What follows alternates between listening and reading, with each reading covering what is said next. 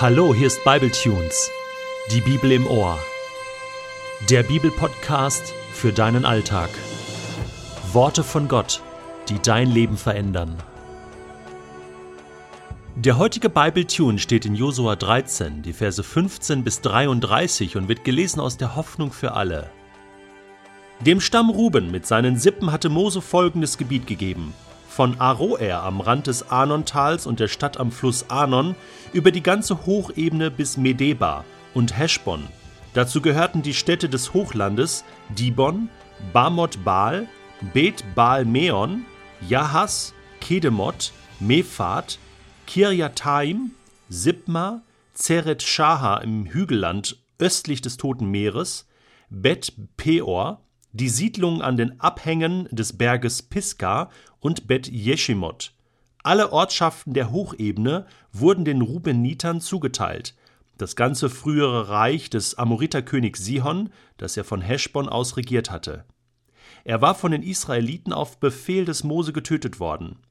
Mit Sihon hatten sie auch die midianitischen Fürsten Evi, Rekem, Zur, Hur und Reba hingerichtet, die er in seinem Gebiet als Herrscher eingesetzt hatte. Unter denen, die damals mit dem Schwert getötet wurden, war auch der Wahrsager Biliam, Beors Sohn. Der untere Jordan und seine Uferlandschaft bildeten die nordwestliche Grenze des Gebietes, dessen Städte und Dörfer der Stamm Ruben mit seinen Sippen in Besitz nahm.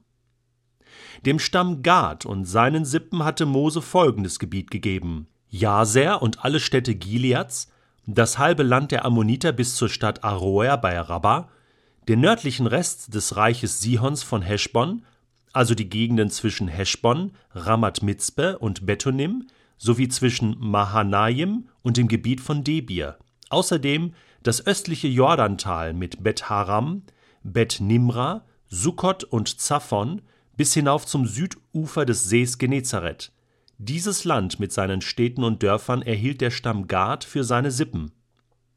Das Gebiet, das Mose dem halben Stamm Manasse und seinen Sippen zugeteilt hatte, erstreckte sich von Mahanaim nach Norden über das gesamte Reich König Ogs. Es umschloss das Land Baschan und die 60 Ortschaften, die Jair dort erobert hatte. Das halbe Gebiet Gilead mit den beiden Städten Ashtaroth und Edrei in denen Og regiert hatte, wurde der Hälfte der Nachkommen Machies zugesprochen, einem Sohn Manasses. Die Verteilung des Landes hatte Mose in den Ebenen von Moab vorgenommen, östlich des Jordan, gegenüber von Jericho. Den Leviten hatte Mose jedoch kein eigenes Stammesgebiet gegeben. Der Herr, der Gott Israels, war ihr Anteil und Erbe und sorgte für sie, wie er es ihnen versprochen hatte. Ich weiß, ich weiß, es liest sich nicht nur schwer, all diese Städtenamen und unbekannten Gebiete, es hört sich wahrscheinlich auch ein bisschen kompliziert an. Aber du kannst es ja schnell wieder vergessen. Es ist auch ein Teil der Bibel. Und für die Menschen damals waren natürlich diese Namen von großer Bedeutung, denn es war ja ihr Land, es waren ja ihre Städte, ihr Eigentum, was Gott ihnen zugeteilt hatte. Deswegen sollten wir das auch ehren. Ruben ist also der Erste, der dran kommt. Und er war ja der Erstgeborene von zwölf Söhnen, die Jakob hatte. Und als Erstgeborener stand ihm eigentlich das doppelte Erbteil zu. Das heißt, eigentlich hätte er doppelt so viel Land erben müssen wie alle anderen. Hatte aber nicht. Warum? Weil es ihm entzogen wurde. Er hatte nämlich damals mit einer Nebenfrau seines Vaters Jakob geschlafen, mit der Bilha, und das hatte er ihm nicht verziehen. In 1. Mose 49 können wir das nachlesen, da heißt es Ruben, du bist mein erster Sohn, geboren in der Zeit meiner größten Kraft. Du nimmst den höchsten Rang ein, genießt das größte Ansehen, aber du kannst dich nicht im Zaum halten, darum wirst du nicht der Erste bleiben. Mit einer meiner Frauen hast du geschlafen und mich dadurch beleidigt. Ja, und dadurch bekam also Ruben nur den einfachen Teil eines Landes oder des Landes, und der andere Teil, der stand nun Ephraim und Manasse zu. Wer waren die nochmal? Das waren die Söhne Josefs. Josef bekam kein Erbteil, der war ja schon gestorben und äh, hatte aber Ephraim und Manasse hinterlassen und Jakob nahm diese beiden als seine eigenen Söhne an. Und zwar in der ersten Stellung wie Ruben und Simeon.